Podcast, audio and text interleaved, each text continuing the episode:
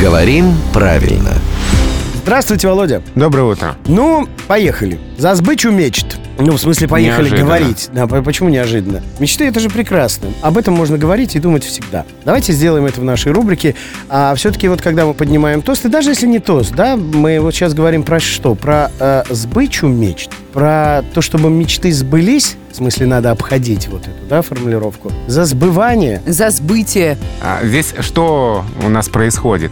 У глагола «сбываться», «сбыться» в значении «осуществиться», «исполниться» нет нормативного от глагольного существительного. А у слова «мечта» нет нормативной формы родительного падежа множественного числа. То есть нет ни того, ни другого. А, а А потом поэтому- они встретились. Да, мы же не скажем в тосте, ну, мы можем сказать, пусть все мечты исполняются, да, Да. пусть мечты сбываются. Но тост начинается со слова «за», и дальше вот приходится выкручиваться.